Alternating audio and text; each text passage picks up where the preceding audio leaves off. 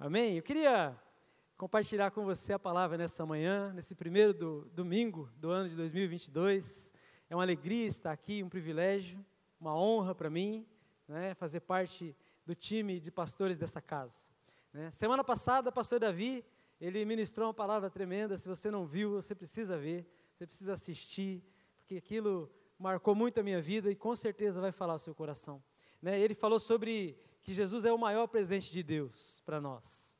É o maior presente. Deus enviou o Filho dele por nós. Né? E ele diz lá no é, é, quatro declarações né, sobre Jesus. Ele diz que Jesus está perto de nós. Amém? Ele está perto de nós. Ele tem prazer em nos ouvir e nos responder. Ele não está contra, mas a favor de nós. Ele nunca nos abandonará. Que verdade tremenda. Nós precisamos colocar isso no nosso coração. Ele nunca nos abandona. Ele sempre estará presente. E aí, a pergunta também que ele colocou para a gente é: quem é Jesus? Né? Ele é um maravilhoso conselheiro. Ele é um Deus forte, todo-poderoso. Ele é o Pai eterno. Ele é o príncipe, o príncipe da paz. Olha que, que declarações maravilhosas, né? coisas tremendas que nós precisamos colocar no nosso coração e entender que Deus, Ele é amor. Amém? Deus é amor, e nós estamos aí com o tema do ano, que está lá em 1 Coríntios 13, 13. Agora, pois, permanecem a fé, a esperança e o amor. Estes três, mas o maior destes é o amor. O amor é o maior. Por que, que o amor é maior? Porque o amor é Jesus. Jesus é o amor. Ele é o amor é, encarnado de Deus andando sobre a terra. E hoje Ele está à direita do Pai, intercedendo por nós e dirigindo esse culto. Que culto tremendo, né? esse louvor maravilhoso, e Deus falando conosco, nos despertando para esse amor, né? não apenas o amor dele para conosco, mas também o nosso amor para com ele. Como que está o seu amor para com Deus? O tema da, da minha mensagem nessa manhã é Jesus, o alvo do nosso amor. É lindo quando, quando Deus está falando, né? Deus está falando já no louvor, e, eh, enquanto eu estava aqui, eu estava ouvindo, eu falei, gente, gente, como é bom estar conectado com o Senhor. Né? Eu quero compartilhar com você algo que Deus colocou no meu coração nesses dias, que o amor de Deus por nós é maravilhoso. Deus nos ama e nós não podemos negar. Não tem como negar esse amor. Hoje, quando você acordou pela manhã, você experimentou o amor de Deus. Você experimentou as misericórdias dele se renovando sobre a sua vida, te dando mais uma oportunidade. É interessante porque é, o ano mudou, né? Mudou aqui. É, é parece que o, que o, que o ano passado foi ontem, né? foi antes de ontem. O ano passado mudou. Não mudou nada. Continua tudo igual. Você está igual, você não emagreceu, não engordou. Quer dizer, engordou, não sei, né? Depois dessa comelança aí, com certeza né? a gente vai ter que correr atrás depois. Mas não mudou muita coisa.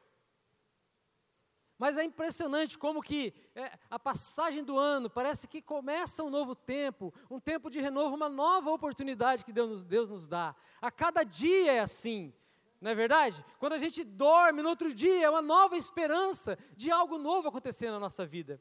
Porque Deus nos ama, nós podemos crer que algo pode acontecer na nossa vida, que algo pode mudar, né? que, nossas, que as nossas finanças podem ser restauradas, que o nosso casamento pode ser restaurado, que os nossos filhos podem ser abençoados, que a nossa casa pode ser um lugar melhor. Essa é a esperança que nós temos, porque Deus é amor. Já lá em João 3,16, diz assim: Porque Deus amou tanto o mundo que deu seu Filho único, para que todo que nele crê não pereça, mas tenha a vida eterna. Olha que declaração maravilhosa. Deus amou tanto o mundo. Você pode usar esse texto aqui e dizer assim: Deus amou tanto e dizer o seu nome. Deus amou tanto o Wagner que deu. Se tivesse só eu aqui nessa terra, apenas eu, Deus entregaria o seu filho em meu favor. Olha que amor, que amor é esse? Como não? Como desprezar esse amor? Como não olhar para isso e dizer, cara, eu não mereço, mas eu quero, porque Ele te deu de graça, Ele deu, porque Ele amou. A cruz foi o maior exemplo do quão longe Deus poderia ir para nos resgatar. Deus foi ao extremo. Ele levou às últimas consequências o amor dele. Eu gosto de uma historinha de, de, de, uma pipa, né? O menininho fez uma pipa. Quem já fez pipa aqui? Pais, façam pipas com seus filhos. Essa semana nós fizemos pamonha. Fazer pamonha é um negócio que, que demanda tempo. É, alguém disse assim: ah, vamos bater no liquidificador. Não, que bater no liquidificador? Minha mãe disse: não, vamos ralar esse negócio. Tem que ralar. Tem que ralar o milho, tem que fazer o negócio direito para ficar gostoso. E é interessante que, que a pamonha ficou ruim. Porque o milho estava muito duro. Não sei se é, é difícil achar milho bom, né, nesse, nesse tempo aí. Lá no sítio era mais fácil. E aí não ficou boa a pamonha. Mas não é sobre fazer pamonhas. Não é sobre comer pamonhas, é sobre fazer pamonhas. É sobre estar junto. É sobre estar em comunhão com a família. É sobre ralar o milho. É sobre sujar as mãos. Espalhar milho para todo cabelo de milho para todo lado. Conversar, bater papo rir, contar história. É sobre isso. Fazer pipa também é assim. É, quem já fez hoje tem pipa, você compra pronta, mas fazer a pipa ali é pegar o bambu, é descascar o bambu, fazer ele fininho, deixar lisinho, sem fer, para ele não é, né, ficar bonitinho ali, é, as partes, o papel de seda, colar, amarrar, colocar ali todo o cabresto, fazer a rabiola. Tem gente que está se identificando, mas tem gente que está assim. What is this? Que, que é isso? Mas esse menino fez a pipa dele. Ele fez a pipa e colocou ali as iniciais dele. E foi soltar a pipa. E ele soltando aquela pipa, aquela pipa subiu. O primeiro vento que deu, a pipa já subiu.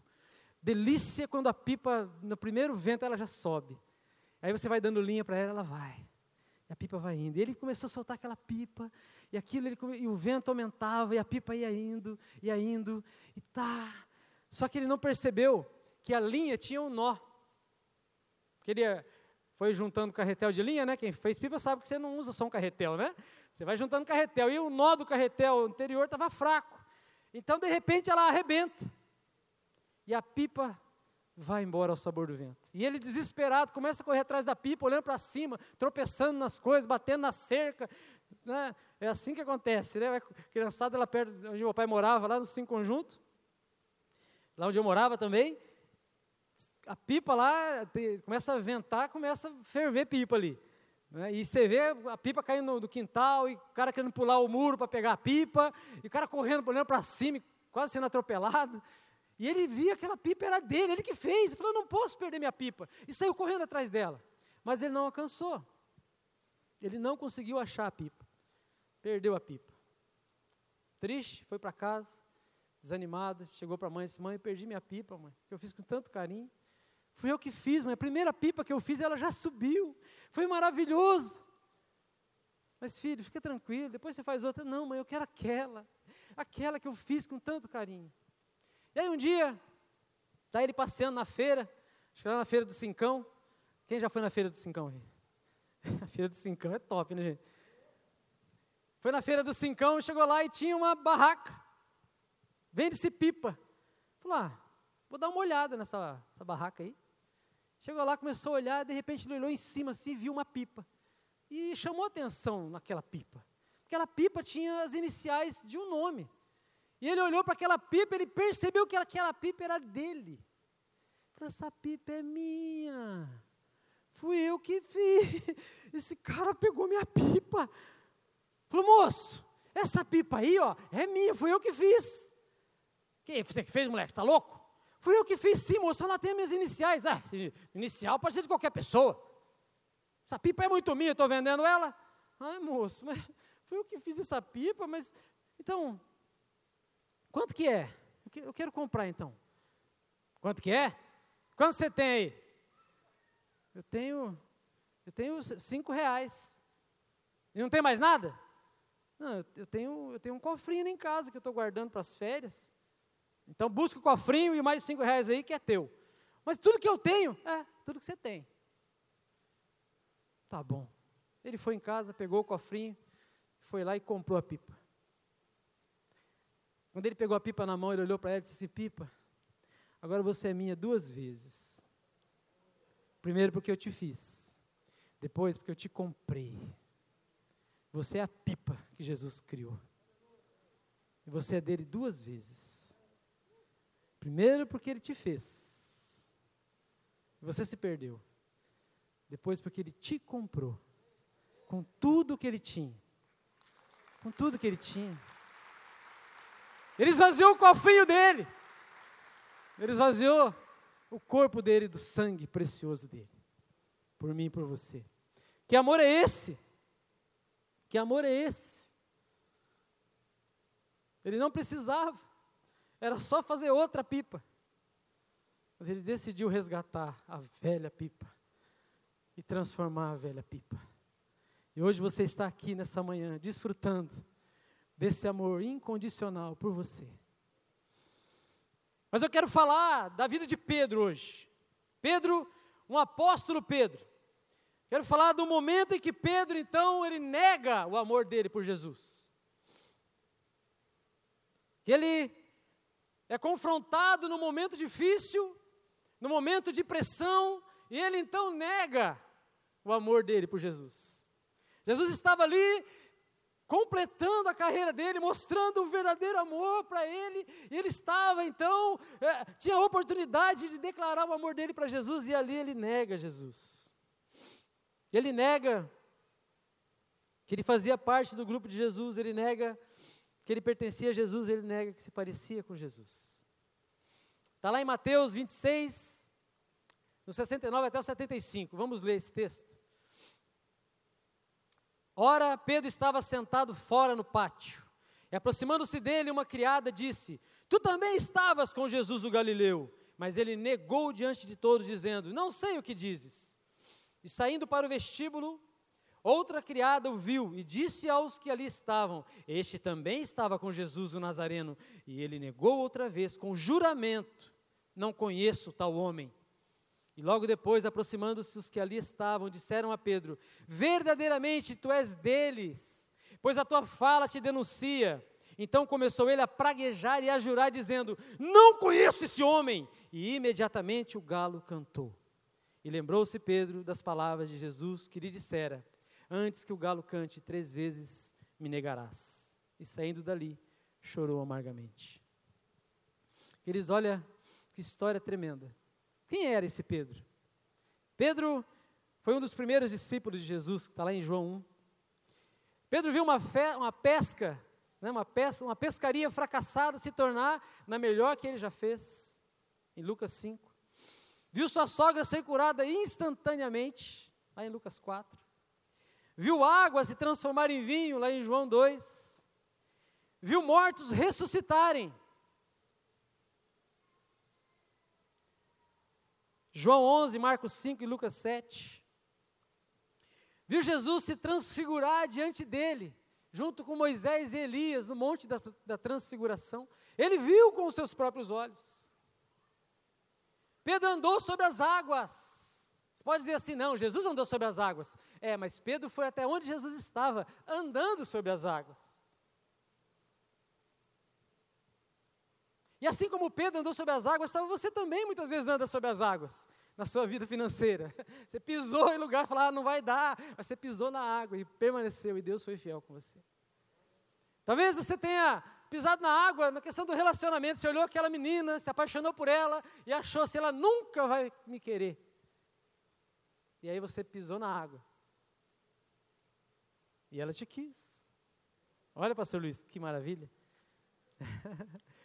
Olha eu também, rapaz. A misericórdia do Senhor sobre nós, né, pastor? Mas nós pisamos nas águas. Nós confiamos em Deus. Pisar na água é confiar. Em muitos momentos difíceis, você com certeza experimentou isso. E Deus foi fiel com você. Isso te dá esperança nos momentos de crise. Ele recebeu revelação diretamente de Deus e cegueira diretamente do diabo. Lá em Mateus, lá em Marcos 8, quando ele chega para Jesus, pergunta assim: Jesus, é, Jesus pergunta, né? Quem vocês dizem que eu sou? E ele diz: Olha, você é o Cristo, filho do Deus vivo. Aí Jesus fala assim: Olha, isso não foi carne nem sangue que te revelou, mas o próprio Deus trouxe essa revelação para você. E na mesma hora, Jesus disse assim: ah, Mas a partir de agora eu estou indo para Jerusalém, e lá ser morto. Aí Pedro, cheio de Deus, repreende Jesus: Você está louco, você vai lá. Você não vai morrer de jeito nenhum, porque eu te protejo. Eu sou o cara da revelação do céu. Aí Jesus fala: Sai daqui, Satanás. O diabo tomou conta do homem na hora. Às vezes nós somos assim. Nós estamos numa bênção com a mão levantada, daqui a pouco nós estamos com a mão batendo em alguém. Pedro é um cara que andou com Jesus, viu tudo que ele fez, experimentou tudo que ele, o, o que poderia ser experimentado. Pedro, é, a gente vê na, na, na palavra, quase em todos os momentos que Jesus estava, Pedro estava junto, até em momentos secretos. E Jesus quis levar ele até no momento mais secreto ainda, que era ali no Getsemane, para vigiar com ele, lá ele dormiu. Mas Pedro estava presente. Pedro era impulsivo, tomava frente muitas vezes. E mesmo assim, mesmo assim ele negou sua fé. Abriu mão da esperança e se afastou do amor. No momento de crise, no momento de pressão. o nosso amor por Jesus será provado. Nesse novo ano que se inicia, eu creio que o nosso amor por Jesus vai ser provado. Você vai passar por momentos em que você vai ter que dizer: Jesus, eu te amo de todo o meu coração e eu vou permanecer. Eu não vou negar a minha fé, eu não vou negar o meu amor. Pedro foi provado nos três níveis de estar com Jesus, de se parecer com Jesus e de ser de Jesus. Fala comigo assim: ser, estar, parecer.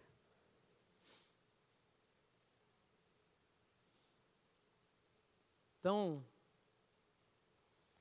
a primeira coisa que Pedro negou Jesus foi de estar com ele, de estar com a igreja. Naquele momento ali, Jesus estava com a igreja. Jesus era a igreja. Os discípulos eram a igreja. Estar é um verbo, significa encontrar-se em certo momento ou lugar, transitoriamente. Você está agora sentado na cadeira, mas você não mora na cadeira, amém? Você está, você está passando por aí. Está num lugar não significa pertencer àquele lugar. Estar na igreja não significa pertencer à igreja. Estar na igreja não significa que você se identifica com Jesus e que você o ama. Você simplesmente está. Olhando para você daqui, você é o crente perfeito, maravilhoso, lindo. Mas estar aqui não te faz um crente, não te faz alguém que ama Jesus. Estar aqui te faz apenas estar aqui. Depende da tua resposta à transformação. Depende da tua resposta. Quando a pressão vem em quem simplesmente está, ele facilmente nega pertencer àquele grupo.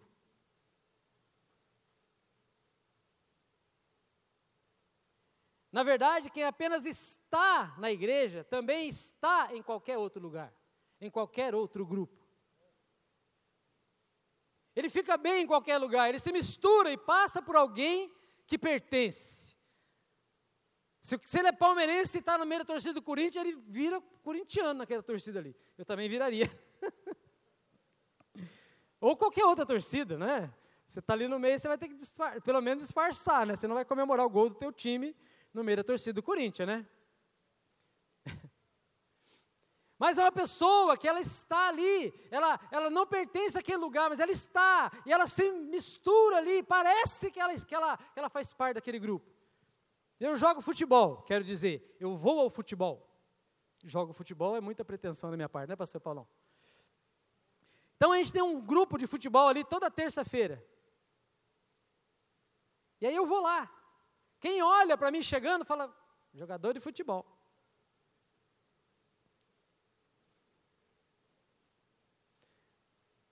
Mas eu estou lá.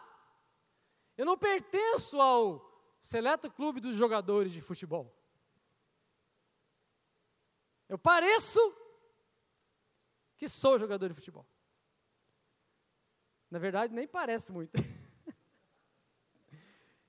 Mas estar ali não significa que eu, que eu sou ali o. Claro que os amigos têm misericórdia. Pastor Paulão é o jogador paredão lá. O maior zagueiro que, que já vi jogar na, na terça-feira naquele lugar, naquele horário.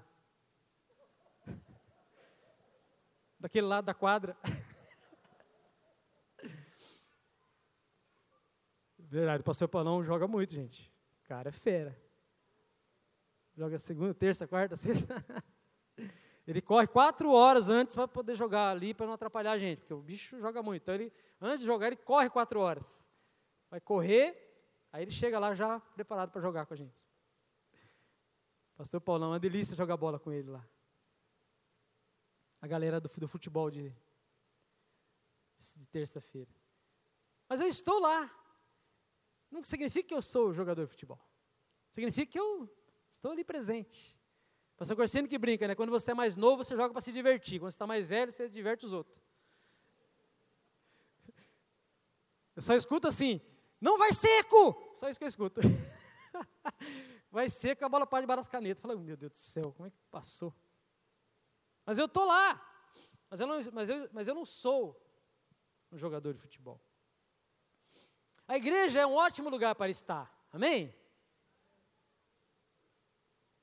se ela serve aos meus propósitos sentimentais, se aceita como eu sou, se o ar-condicionado está legal, se o louvor me arrepia, se a palavra é boa, se na célula a atmosfera é legal, eu, se eu gosto das pessoas, é um ótimo lugar para estar. Mas estar não significa pertencer. Estar não significa estar comprometido. E aí, tem, tem uma, uma questão: igreja versus Jesus. Queridos, a igreja é Jesus. Jesus é a igreja. Não dá para separar os dois. Não dá para você dizer assim, ah, eu amo Jesus, mas a igreja dele, hum. É a mesma coisa você dizer para mim assim, ó, oh, pastor eu gosto muito de você, mas tua esposa, não curte ela não. Mas você não curte ela, você não me curte. Você não gosta dela, você não gosta de mim. Porque ela sou eu, eu sou ela. A igreja é a mão de Jesus nos tocando, nos abraçando, nos amando e também nos disciplinando, nos apontando o caminho, forjando o nosso o caráter de Jesus em nós. É na igreja que eu sou transformado, que eu sou ensinado, que eu sou afiado. É na igreja que um homem afia o seu amigo. É na igreja que, a gente vai ali de cotovelo em cotovelo, sendo curado, expulsando o demônio um do outro, amém? Tratando um ao outro. A igreja é o melhor lugar da terra, gente. É o melhor lugar. Daqui você pode ser, ser transformado hoje. Sua vida pode ser mudada. Esse ano inteiro pode ser diferente a partir do, do que acontecer aqui agora. Pode ser. Porque aqui histórias são mudadas. A minha família foi abençoada, a família do pastor Luiz, pastor Jorge, pastor Paulão, pastor Rocha, pastor Marcelo, pastor Moisés. Queridos, eu fui vigia aqui na igreja, guarda noturno aqui. Eu cuidava das cadeiras, arrumava as cadeiras durante muitos anos. O pastor Luiz era o zelador da igreja. A gente foi fundo, foi fundo, foi fundo, né, pastor? fomos ficando, fomos ficando. Porque esse lugar transforma vidas. Só por estar aqui. Só por estar, é como que você estivesse numa chuva torrencial e, e, você do lado começa a receber os respingos em você. E você é abençoado, sem você querer. Aqui você arruma emprego muitas vezes, você arruma amigos. Só por estar. Mas só estar não basta. Só estar é pouco para Jesus, porque Jesus não estava, ele pertencia. Jesus ele não, ele sempre não passou pela terra, ah, não, não, ele veio aqui e derramou o sangue dele, o sangue dele correu nessa terra, se misturou com o barro. Alguém diz né, que é, a diferença do, do ovo e do bacon, né? Se a galinha contribui, o porco ele dá uma tira de couro. A galinha ela dá o ovo ali, contribui. A galinha está contribuindo. O boi não, o boi, o boi não, o porco está dentro da coisa. O porco está comprometido com a obra do café da manhã ou do churrasco. A galinha contribui. Ah, tá um ovo aí. É fácil botar ovo? Não. não nem sei, né? Também não quero saber. Mas o porco está dentro. E você está dentro? E você não é porco. Você está dentro? A igreja cumpre o papel de fazer discípulos. É a igreja que aplica a disciplina de Deus, você sabia? Lá na, na campanha, começa a campanha agora, dia 8. Essa campanha vai ser tremenda lá em São Bento do Sul. Nós vamos com dois ônibus daqui, cheios, mais um ônibus de Cascavel, não tão cheio, mais uma galera de lá da cidade. Então nós vamos estar ali mais ou menos umas 150 pessoas. Todos testados, nós vamos testar todo mundo, né, para esse Covid aí. Vamos fazer uma bolha ali de proteção para os nossos filhos. Né, quando sair, nós vamos sair de máscara, nós vamos fazer todo, vamos fazer o máximo possível de proteger, para proteger, né? Mas nós vamos lá, nós vamos lá impactar aquela cidade. E ali, na, na campanha, a gente, é, eu, eu sou o líder da campanha, e a pastora Simone também, mas na parte da disciplina, a pastora Simone é responsável. Ela tem até um nome lá, né? Quem for para a campanha fica sabendo, quem não for, não sabe. Tem até um nome lá que chamam ela. Mas por quê? Porque ela aplica a disciplina, ela vai lá e diz, oh, você vai precisar lavar panela, meu querido, você tá, você não fez o que tinha que fazer, você vai precisar lavar o banheiro sozinho. Aquele banheiro é. Aquele banheiro que parece banheiro de rodoviária é. Você vai lavar ele. Ela aplica a disciplina. Aí alguns acham assim, ó, oh, a pastora Simone é muito brava, e o pastor Wagner, ó, oh, gente boa demais, não dá bronca. O pastor Wagner é demais da conta. Só que ela só faz o que ela faz porque eu autorizo. E mais, ela, é, eu só faço o que eu faço porque o pastor Davi autoriza. Tem o STF, que é o pastor Davi. A gente apela para ele quando não tem jeito. Mas enquanto está lá, ela aplica a disciplina. Ela é igreja. Está entendendo o exemplo? Ela é igreja ali. Ela é a minha noiva. E ela vai lá, aplica a disciplina. Se a disciplina funcionar, beleza. Se não funcionar, chegar para mim, a coisa vai ficar feia. Mas se chegar para o pastor Davi, a coisa já ficou feia. Ela está lá para aplicar, e a igreja está nessa terra para isso. A igreja é que aplica a disciplina, que aplica o amor, que abraça, que traz para perto, que, que consola, que supre a necessidade. Nós estamos agora lá no laço de compaixão, já foi o caminhão. O Niva já chegou aí, glória a Deus, Niva, obrigado pela sua vida, viu? Já foi e voltou, deixou lá. Todas as cestas básicas, tudo aquilo que nós doamos. Glória a Deus, Niva, obrigado, viu? E agora ele vai para a minha campanha lá de replay, para cozinhar para nós lá. Ele e a, e a Rosa, minha cozinheira favorita. Vou passar bem na campanha, gente. Comida boa, hein? Se você não foi, você precisa ir. Nós estamos, a igreja é o braço de Deus. É a mão de Jesus apalpando as pessoas aqui na terra, afagando, consolando, trazendo, trazendo paz, alegria, treinando, capacitando. A igreja é Jesus, Jesus é a igreja. Não negue a igreja. Negar a igreja é negar Jesus. Não apenas esteja na igreja, passe para um nível mais profundo de comprometimento. Chegue mais perto. Faça uma aliança com você nesse ano. Que a igreja não vai fazer parte da sua agenda, a igreja vai ser a sua agenda. Porque é a minha agenda, é a agenda da minha família. Ah, você é pastor, tem que ser mesmo. Não, não é. Porque quando eu não era pastor também era. Sempre foi. Porque a igreja sou eu. A igreja é minha casa. A igreja é minha esposa. A igreja são minhas filhas. A igreja é minha família.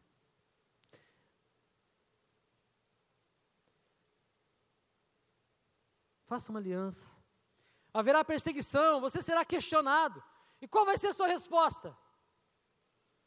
Eu estava com eles, ou não sei do que você está falando. Como Pedro respondeu: Não sei do que você está falando. Mas você estava com ele, não sei do que você está falando. Vai haver perseguição. Seu amor vai ser provado. Esse ano vai ser um ano de pressão. É por isso que nós precisamos permanecer na fé, na esperança e no amor. E o maior deles é o amor. Nós precisamos permanecer na fé, permanecer na esperança, porque nós vamos ser provados.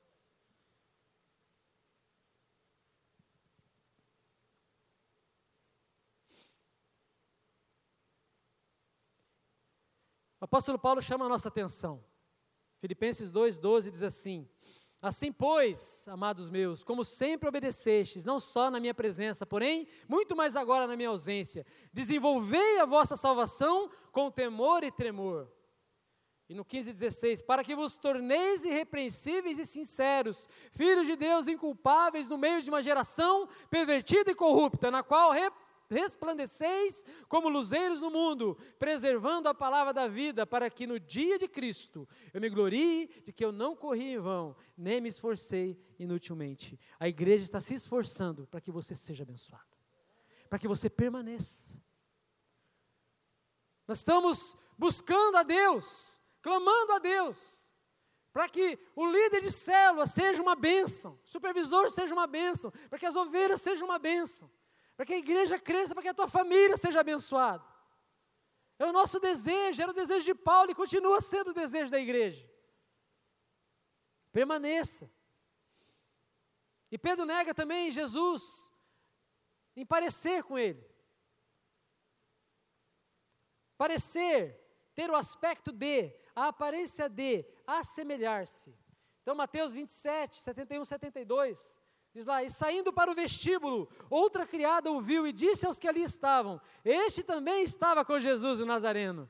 E ele negou outra vez com juramento: Não conheço tal homem. Em João 1,46, tem um texto que diz assim: que perguntou-lhe Natanael: De Nazaré pode sair alguma coisa boa? Respondeu-lhe Filipe: Vem ver. Quando ele foi chamado né, para encontrar com Jesus, ele disse: Jesus Nazareno está aqui. E ele pergunta: mas pode vir uma coisa boa de Nazaré? Jesus passou parte da sua infância em Nazaré, um lugar desprezível, segundo o que Natanael nos revela. Um lugar que não tinha valor.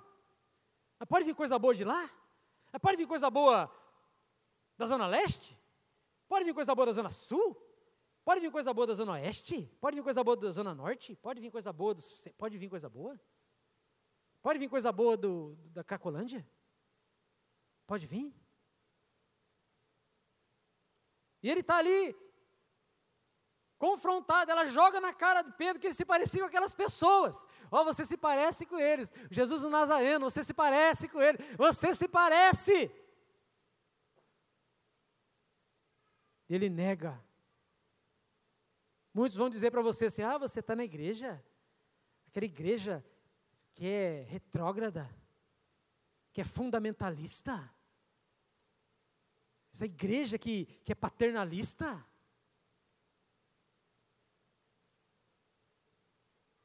Queridos, a igreja não é, direita, não é de direita nem de esquerda. A igreja é de Jesus. Jesus. O que Jesus fala, a gente faz. Ah, mas eu não concordo. Então conversa com ele. Conversa com Jesus. Nós amamos a palavra do Senhor. E nós seguimos o que a palavra diz.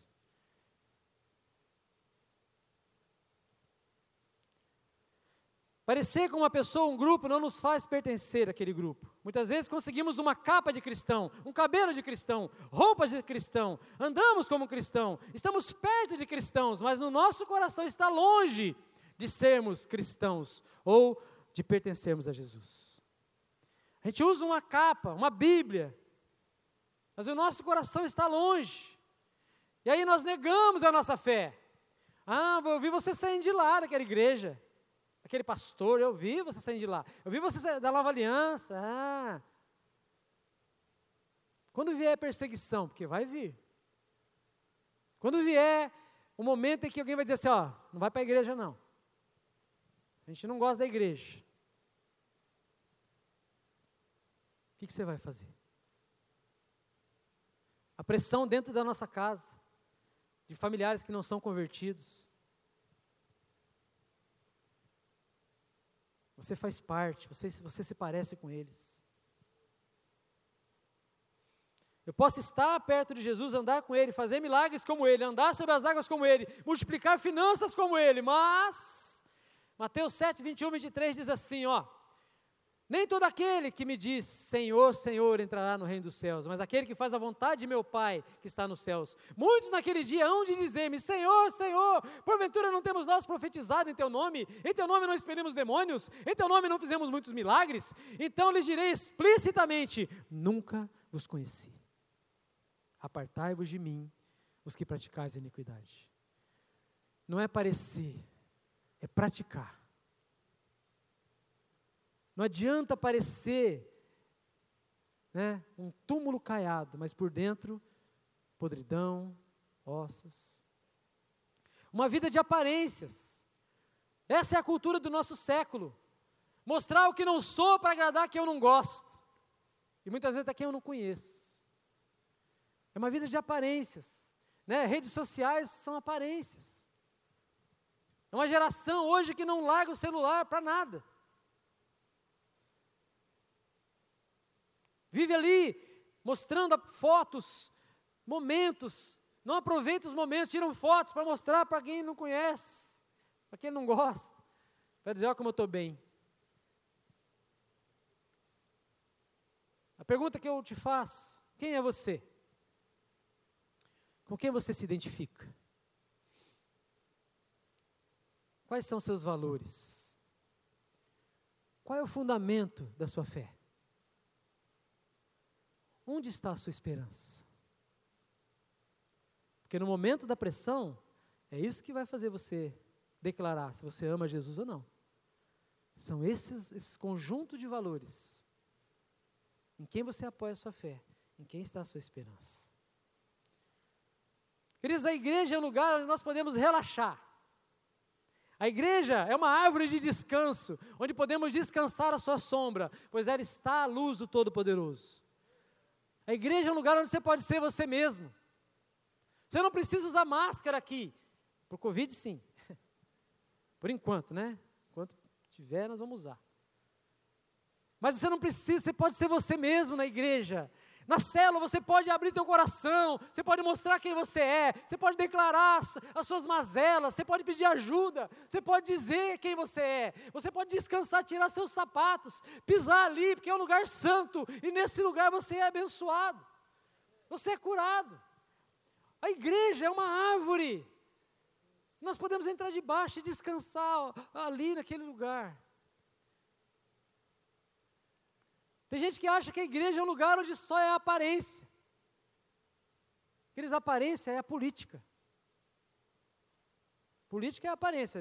Não estou dizendo que é certo, mas que é aparência. As pessoas brigam na, na frente das câmeras e tomam café depois juntos ali. E você briga por eles. Não, porque isso aqui, é porque eu acho que. E os dois estão lá tomando cafezinho. Aí vem para a câmera e briga entre os dois. E a torcida grita. É aparência. Mas no reino de Deus, não. Nós não podemos viver de aparência, nós temos que viver a realidade. Não viva da aparência da igreja, viva da essência da igreja do Deus vivo. Viva da essência. A essência é você, sua vida, seus filhos, o seu coração. E por último, Pedro negou pertencer a Jesus. Em Mateus 26, 73, 74. Logo depois, aproximando-se os que estavam ali, disseram a Pedro: Verdadeiramente és tu um deles, porque o teu modo de falar o denuncia. Então começou ele a praguejar e jurar: Não conheço esse homem. E imediatamente cantou o galo. Pedro foi chamado de um deles. Você pertence àquele povo lá. Você também é galileu. Você também é crente. Você é o seu modo de falar te denuncia. E na mesma hora ele muda o modo de falar dele. Começa a praguejar. Quantos, quantos de nós, muitas vezes, por causa da, da crise que nós estamos vivendo, financeira, crise moral. A gente joga a toalha e diz assim: ah, vou seguir com o fluxo. Não tem jeito mesmo. Não adianta ser fiel, não adianta permanecer, não adianta andar com esse Jesus aí. Olha aí, ó, tudo a minha esperança que eu coloquei nele está indo por água abaixo, vai morrer. Quem vai me defender agora? Pedro estava sozinho ali. Jesus estava sendo açoitado na frente dele. O mestre. E ele então nega: Eu não quero me, me identificar com esse homem. Eu me identifico com os milagres dele. Eu me identifico com o louvor maravilhoso. Eu me identifico com a cura que eu recebo. Eu me identifico com andar sobre as águas. Mas com esse cara arrebentado aí, aí não, né, irmão? Alguém disse assim, né? Eu não vou lá para frente orar para missão, não. Deus só manda a gente para a África. Tá louco? Deus não manda a gente lá para Disney. Ele não mandou para Disney, missionário na Disney. Deus não manda. Manda a gente para a África, para Afeganistão. Eu não vou, não. É o medo de receber um chamado que você não vai dar conta. Porque você olha para Jesus e fala: se o mestre, se o meu Senhor está aqui, sendo arrebentado, imagina eu que sou eu. Uma pedrinha, uma vara, um caniço. Imagina eu que sou fraco. Muitas vezes nós olhamos para Jesus, aquilo que ele fez, e pensamos naquilo que ele pode fazer na nossa vida. Nós olhamos e pensamos assim: ah, mas nunca que eu vou ser aquilo ali. Porque eu não vou dar conta de chegar na pressão, eu vou negar. Se o cara chegar com espada e falar, vou cortar tua cabeça se não negar Jesus, não, mas nego na hora. Nem conheço. Sabe por quê? Porque muitas vezes a gente pensa com a nossa mentalidade de hoje, aquilo que Deus vai fazer lá na frente. É igual eu vi uma história uma vez de um pastor dizendo que o filho dele acordou 5 horas da manhã. Acordou assim, 5 anos o menino tinha. Pai, pai. O foi, filho? O pai, um dia eu vou casar? Vai, filho. Eu, eu, vou, eu vou ter minha casa? Vai. Ô pai, mas quem que vai fazer meu mamar? Não, filho, peraí. Lá, quando você tiver essa idade, você não vai precisar de alguém fazer teu mamar. Você já vai ter maturidade, pra, né? você vai ter já adulto, vai conseguir fazer suas coisas. Por que, que o menininho pensou assim? Porque muitas vezes a gente olha para o nosso futuro com a mentalidade de hoje. Fala, nunca que eu vou ser isso lá. Mas sabe por quê? Porque nós não caminhamos em fé, em esperança, e nem andamos debaixo do amor. Aí nós perdemos a confiança. Porque a pressão vai vir. Só que a ideia é que você tenha confiança de que Deus prometeu e Ele vai cumprir. E Ele é fiel. E Ele espera que você demonstre o amor dele. É na pressão. Porque é fácil amar no ar-condicionado. É fácil vir para a igreja de carro. É fácil. Assistir a igreja pela internet, culto pela internet. Fácil demais. Mas o que Deus espera da gente é um passo à frente. É um pouquinho mais. Esse ano, de um pouquinho mais. Ele quer ver o seu amor por Ele. Jesus disse: Se você me ama, você obedece os meus mandamentos. Se você me ama. Pedro foi chamado de um deles, de pertencer a Jesus, de professar a mesma fé, de falar como eles. Não dava para esconder quem era seu mestre e seu Senhor. Mesmo assim, ele nega. É possível estar com o Senhor e não amá-lo. É possível você se parecer com Ele, mas não amá-lo. Mas é impossível você, você pertencer a Ele e não amar e não estar. É impossível você amar Jesus e você não se envolver com a célula. É impossível você amar Jesus e não se envolver com os irmãos. É impossível você amar Jesus e não ser um dizimista fiel. É impossível. É impossível você amar Jesus e ser dele e não cumprir aquilo que ele está dizendo para você fazer. A Simone, minha esposa, ela gosta muito de café da manhã. Eu conto isso quando eu falo da aula de batismo. Gosta muito de café da manhã. E aí, algumas vezes eu acordo mais cedo, vou na padaria, aí compro um pãozinho, um queijinho, aí compro uma broinha que ela gosta, faço um leitinho, um cafezinho e levo lá na cama para ela. Aí ela acorda assim, ai meu amor, Aí você vai dizer para mim assim: ah, isso aí faz parte dos dez mandamentos da Simone. Quando ela escreveu no casamento, dez mandamentos da Simone. Primeiro, trará café da manhã, me amará de todo o teu coração, todas as tuas forças. Né? Segundo, trará café da manhã para mim todos os dias. Não, Não é o mandamento dela. Então por que eu faço isso? Porque eu a amo. Porque eu quero agradar ela. Porque eu quero vê-la feliz. Porque eu quero que ela seja a melhor esposa, a mulher mais feliz do mundo. Então eu vou acordar mais cedo e vou servi-la. Meu amor? Eu vou abrir mão da minha vontade por ela. Eu vou abrir mão do meu tempo por ela. Eu vou abrir mão do meu conforto por ela. Porque um dia eu disse a ela, eu amo você. Eu dizia para ela assim no namoro, né? Eu falava assim, ah, você não fala que me ama. Falei, no dia que eu falar que eu te amo, eu nunca mais largo você. Oh! No dia que eu disser para você, eu amo você, vai ser para sempre. Era uma decisão do meu coração. Porque a palavra amor não é uma palavra que você joga ao vento. Você diz que ama Jesus, você vai ser provado. Você vai ser provado. Você levanta sua mão aqui, no, louvor, ah, entrei porque está todo mundo levantando, levanta a mão também, glória a Deus, aleluia. Só que Jesus está vendo, vendo você. Ele vê sua mão levantada. Porque ele não olha para a multidão, ele olha para você. Ele sabe o seu nome, ele sabe o que você está pensando agora, ele sabe o teu futuro, ele sabe o teu destino. Se você pertence a ele, você vai amá-lo. Pedro foi colocado em xeque, não tinha para onde correr. A serva tocou na ferida, você é um deles. Você fala com eles, se veste como eles, olha como eles, vive como eles. Quem são eles? A igreja, os tirados para fora aqueles que estão fora do mundo, mas que estão no mundo, que são sal e luz. O sal, ele tem uma propriedade tremenda. Quando eu trabalhava no açougue, a gente usava o sal para fazer charque, carne salgada. Por quê? O charque impede a carne de apodrecer. A carne não apodrece, porque você põe o sal ali. Você é sal na sociedade. Para você não, para a sociedade não apodrecer, você precisa salgar a sociedade. Para não apodrecer, você salga. E você é luz. Porque você brilha. E não tem onde esconder quem está brilhando. Ninguém coloca escondido, todo mundo coloca a luz no lugar apropriado. A igreja é sal e luz dessa terra. Como se vestem? Se vestem de santidade. Se vestem de um lugar de rendição, de um coração contrito. Se você vive uma vida de santidade, é impossível não aparecer nos teus olhos.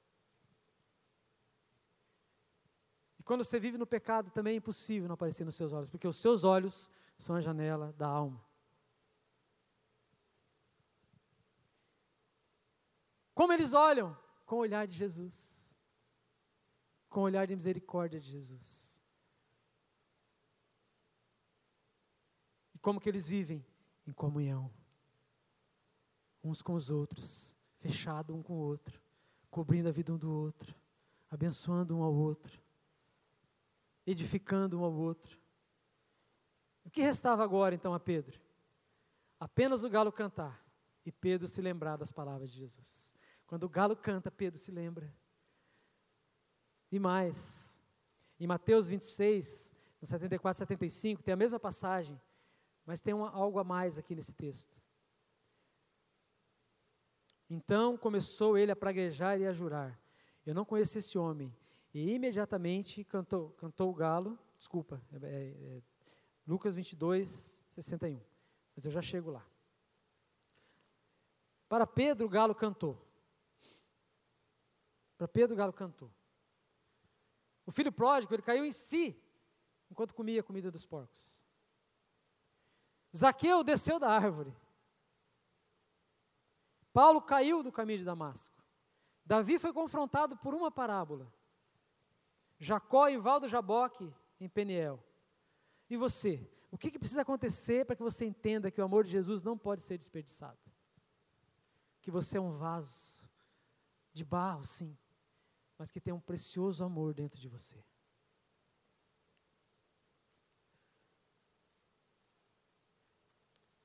Além de cantar o galo, Pedro se deparou com o olhar de Jesus. E aí que está aqui em Lucas 22, 61, que ele acrescenta no texto. Então, voltando-se o Senhor, enquanto ele estava negando, nesse último momento, ele praguejando, Jesus estava lá, sendo arrebentado, sangrando. Jesus olha para Pedro. Jesus para o que ele está falando. Gente, Jesus parou, olha lá. Jesus teve, teve tempo, está sentindo dor, de olhar para Pedro, fixar os olhos em Pedro, e Pedro se lembrou das palavras do Senhor, como lhe dissera: Hoje, três vezes me negará, antes de o galo cantar. Aí você vai ver que em cada passagem fala de, galo canta duas vezes, uma vez, né? alguns cantam duas, outros cantam uma só. Mas três vezes nega e o galo canta uma vez só, e no texto canta duas, tá? Não é três vezes o galo canta. A gente acha que o galo canta três vezes, né? mas não é, ele nega três vezes. Às vezes canta duas e canta uma. Antes que ele cante, você vai me negar três vezes. Mas o olhar de Jesus, o olhar de Jesus para você. O que, que precisa acontecer para você se acertar com Ele? O olhar de Jesus muda tudo. Olhar para Jesus muda, olhar de Jesus muda a nossa história. Olhar para Jesus qualquer um pode fazer, rico, pobre, mulher, homem, criança, idoso, não importa se intelectual ou analfabeto, todos podem desfrutar desse olhar. Jesus está olhando para você, na expectativa de você manifestar o amor que você tem por Ele. 2 de 1 de 2022, segundo dia do ano. Nosso amor por Jesus e sua igreja será provado. Vamos viver em fé, esperança e a esperança de que o amor vai nos impactar. Jesus morreu e foi crucificado. Pedro perdeu a oportunidade de demonstrar o seu amor naquele dia. Ele perdeu a oportunidade. E aí tem uma palavra do pastor Luciano Subirá, que é o poder da angústia. Pedro então sai para chorar amargamente. E essa angústia faz Pedro quase que desistir. Pedro volta a pescar. Muitos de nós, muitas vezes, a gente deixa, a gente começa a caminhar com Jesus, começa a experimentar coisas maravilhosas. Mas no momento em que a nossa fé é aprovada, nosso amor é aprovado, a gente lembra que tem um barquinho lá na praia. A gente volta a fazer aquilo que a gente fazia. A gente volta a praticar as velhas coisas, falar as mesmas coisas que a gente falava, no fim do ano acontece muito isso. A gente encontra com parentes, amigos que a gente não via. E parece que, como que um transe, uma transformação, você se metamorfoseia naquilo que você era. Você volta a falar das mesmas coisas. Mas em Deus sempre haverá uma segunda chance. Sempre vai ter. A igreja é um lugar de recomeço. O pastor Davi sempre fala isso. Enquanto houver vida em nós, sempre haverá oportunidade de renovarmos nossa aliança. Em João 21, lá em João 21, algum tempo depois da ressurreição, Jesus aparece na praia onde Pedro estava pescando. Pedro voltou a pescar, voltou para a vida que ele tinha, mas Jesus vai atrás dele. Talvez você conheça pessoas que estavam aqui e que voltaram a pescar, ou voltaram a viver a vida que eles viviam. E você, como igreja, precisa ir atrás deles. Você é chamado a fazer isso. O olhar de Jesus nos faz olhar para as pessoas que estão perdidas. Mas antes disso, algo precisa acontecer no teu coração. Lá em João, tá lá os eles pescando, não pescaram nada para variar, está pescando sozinho, não pesca nada. Aí o homem lá da praia aparece, depois você lê o texto em João 21, tem a história toda. Aparece alguém na praia e começa a gritar: Ó oh, menino, joga do outro lado. Aí eu falo: joga do outro lado? É, quem que está falando? Ah, vamos jogar. E jogaram do outro lado. E pegaram muito peixe. Quando eles pegaram muito peixe, João reconheceu Jesus. Ele falou: Pedro é Jesus. Pedro, quando viu que era Jesus, eu não sei você, mas criança, quando eu era pequeno e eu, fazia alguma coisa errada, meu pai chegava e eu sumia na frente dele.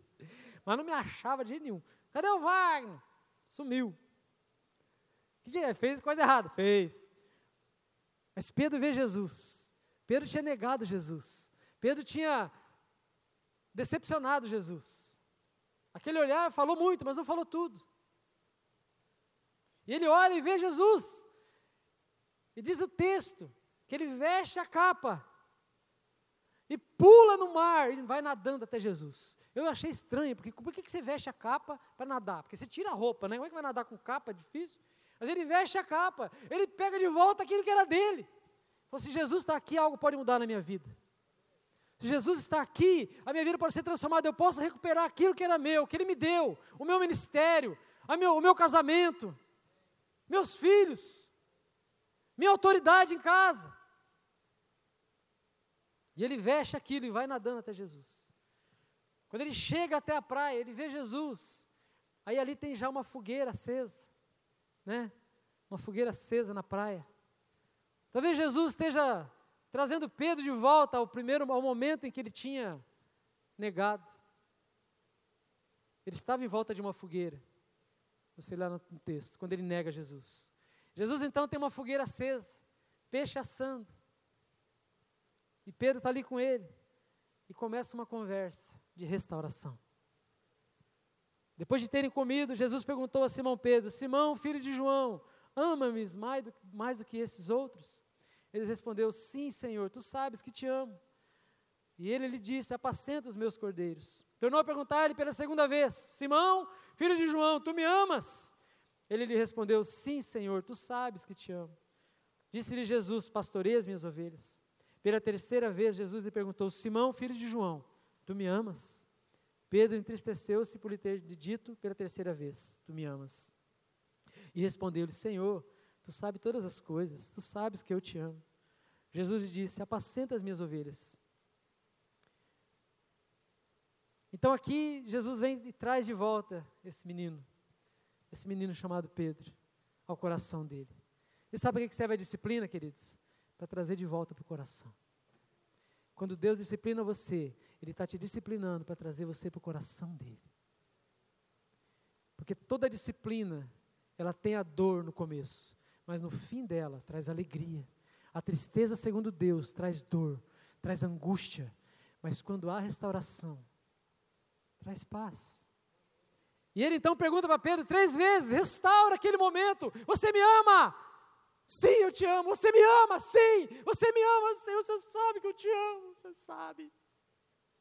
Você sabe que eu te amo. Você me conhece. Deus sabe do teu coração.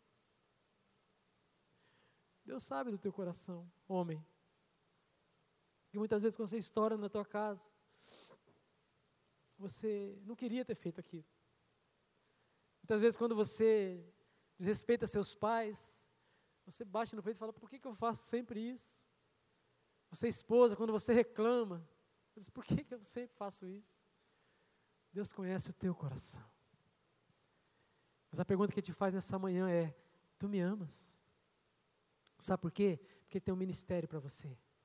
Primeiro, na tua casa, apacenta os meus cordeiros, apacenta os teus filhos, apacenta a tua esposa, homem apacenta a tua casa, cuida dos teus, porque uma família forte é uma igreja forte.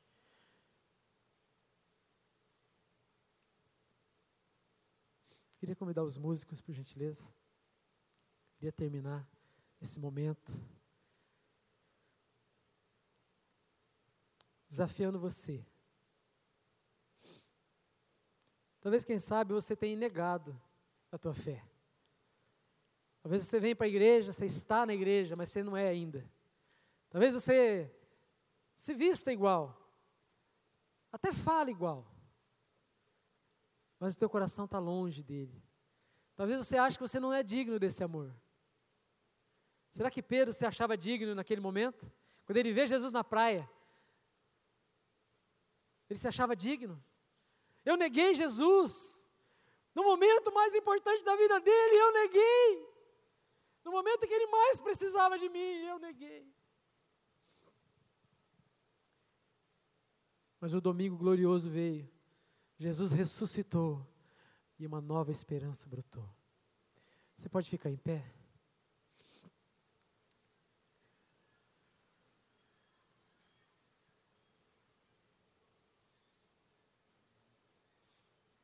É interessante que o texto termina dizendo assim: em verdade, em verdade te digo, E quando eras mais moço, tu te cingias a ti mesmo e andavas por onde querias. Quando, porém, fores velho, estenderás as mãos, e outro te cingirá e te levará para onde não queres.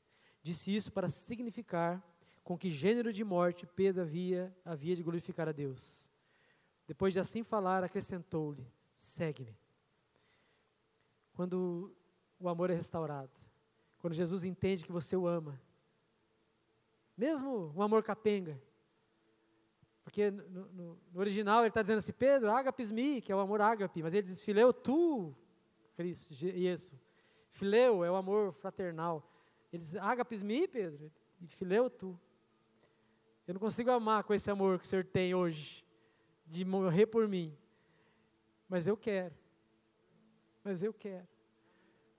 O futuro, você não sabe como você vai glorificar a Deus. João Batista teve a cabeça cortada. Você acha que ele, que ele queria?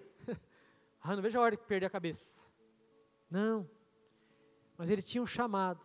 Pedro tem um chamado em Deus, e Deus diz para ele assim: olha, Jesus diz para ele: olha, você vai me glorificar um dia, caminha comigo, anda comigo, gasta seus dias na minha presença, que você vai ter coragem de um dia, quando você for crucificado como eu, você vai dizer assim: não quero ser como meu Senhor, eu, quero, eu não tenho honra de ser como Ele, me crucifique de ponta cabeça. Diz a história que Pedro pediu para ser crucificado de ponta cabeça, porque ele não se sentia digno de morrer como o mestre dele.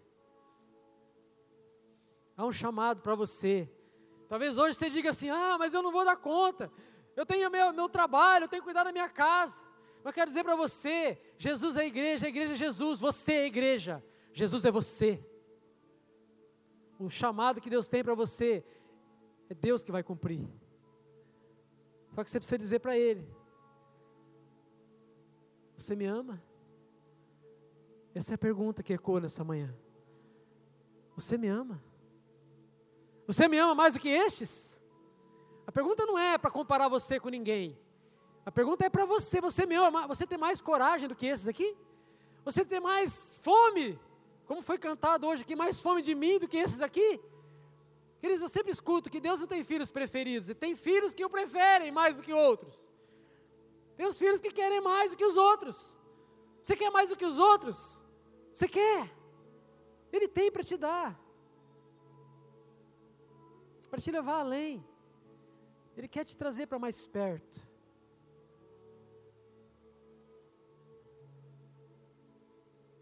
Levante suas mãos essa manhã, a meia altura, não precisa levantar alto não. Levante suas mãos. E ouça a voz de Jesus perguntando para você: Você me ama?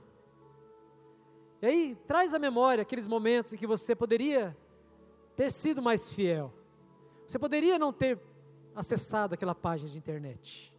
Você poderia não ter falado aquelas palavras. Você poderia não ter dito aquilo que você disse. Talvez, quem sabe, você falou coisas para pessoas que já morreram. E você sente uma dor no coração, uma angústia. Eu não consigo mais acertar com aquela pessoa, ela morreu.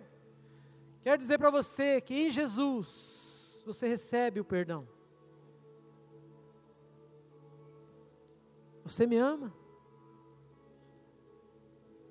Você me ama.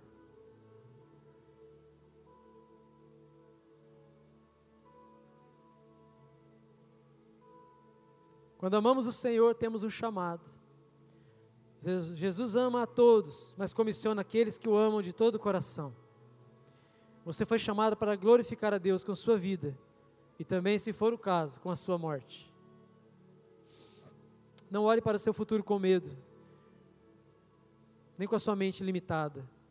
Olhe para o seu futuro pelo olhar daquele que primeiro te amou.